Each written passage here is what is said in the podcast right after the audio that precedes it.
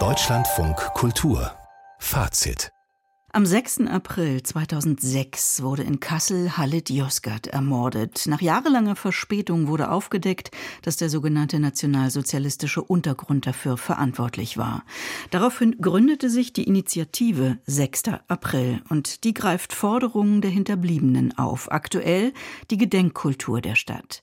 Rechtsextremistische Taten wie der Mord an Halit Yozgat oder auch Walter Lübcke sollten angemessen gewürdigt werden. Vor der Kasseler Oberbürgermeisterwahl am kommenden Sonntag hat die Initiative deshalb erinnerungspolitische Wahlprüfsteine verfasst. Ludger Fittkau berichtet.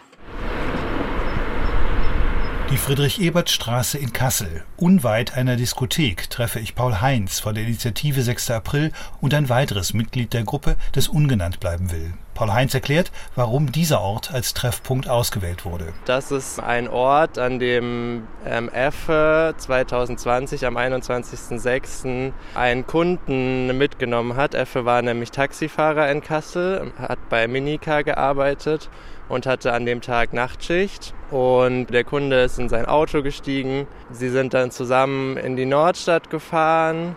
Es sind ungefähr so zehn Minuten Fahrtweg. Und dort in der dunklen Seitenstraße hat der Kunde plötzlich mit einem Messer von hinten Effe in den Hals gestochen und ihn dabei rassistisch beleidigt. Emefe überlebte schwer verletzt. Der Täter konnte bis heute nicht gefasst werden.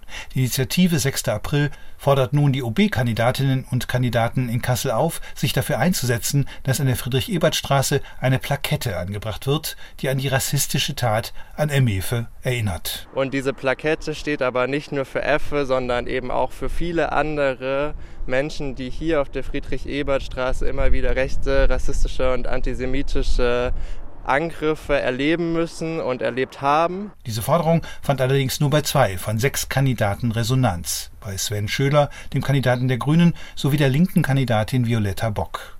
Etwas enttäuschend in einer Region, die in den letzten Jahren viele rechtsextreme Taten erleben musste. Die Morde an Halit Yozgat und Walter Lübcke fanden dabei bundesweit die größte Resonanz. Die CDU-OB-Kandidatin und frühere hessische Justizministerin Eva Kühne-Hörmann hatte als erste reagiert auch auf die Frage, ob sie die Forderung der Familie des NSU-Opfers Halit Yozgat unterstützt, die Straße, an dem er ermordet wurde, in Halit-Straße umzubenennen. Und hat leider auch, und das zeigt schon, in welche Richtung eine CDU-Bürgermeisterin in Zukunft gehen würde, verneint weiterhin die Umbenennung der holländischen Straße in Halit-Straße. Oftmals werden in Kassel organisatorische Gründe gegen die Umbenennung der langen holländischen Straße in Halit-Straße ins Feld geführt. Auch die SPD-OB-Kandidatin Isabel Karquil lehnt die Hallitstraße ab, ebenso wie der grüne Sven Schöler. Aber hätte nicht gerade Kassel klare politische Signale nötig?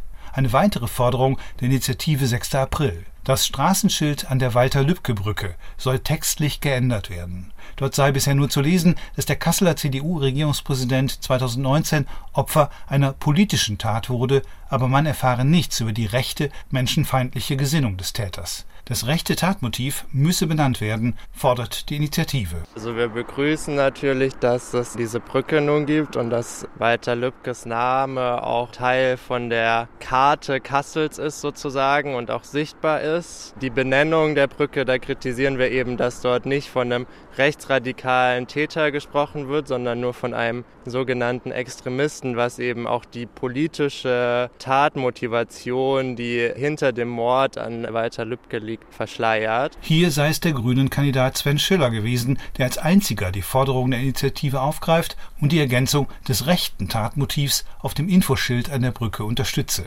Ein weiteres wichtiges Thema, ein möglicher kommunaler Opferfonds. Und dafür haben wir jetzt auch bei der Befragung der Kandidatinnen für die OB-Wahl nochmal den Fokus darauf gelegt, dass da auch dafür zum Beispiel eine Stadt finanzielle Entschädigungsstrukturen schaffen muss. Insgesamt werde die große Relevanz von Erinnern an rechte und rassistische Gewalt und die Unterstützung für die jährliche Gedenkveranstaltung für Halit Yozgat in allen fünf Antworten deutlich, was uns sehr freut, so die Initiative in ihrer ersten Stellungnahme. Keine Antwort kam jedoch von Christian Geselle, dem amtierenden Kasseler OB und Aufsichtsratsvorsitzenden der Documenta, der nun als unabhängiger Kandidat antritt. Dies demonstriert für uns seine Ignoranz und sein geringes Interesse an den Themen, erklärt dazu die Initiative 6. April in Kassel.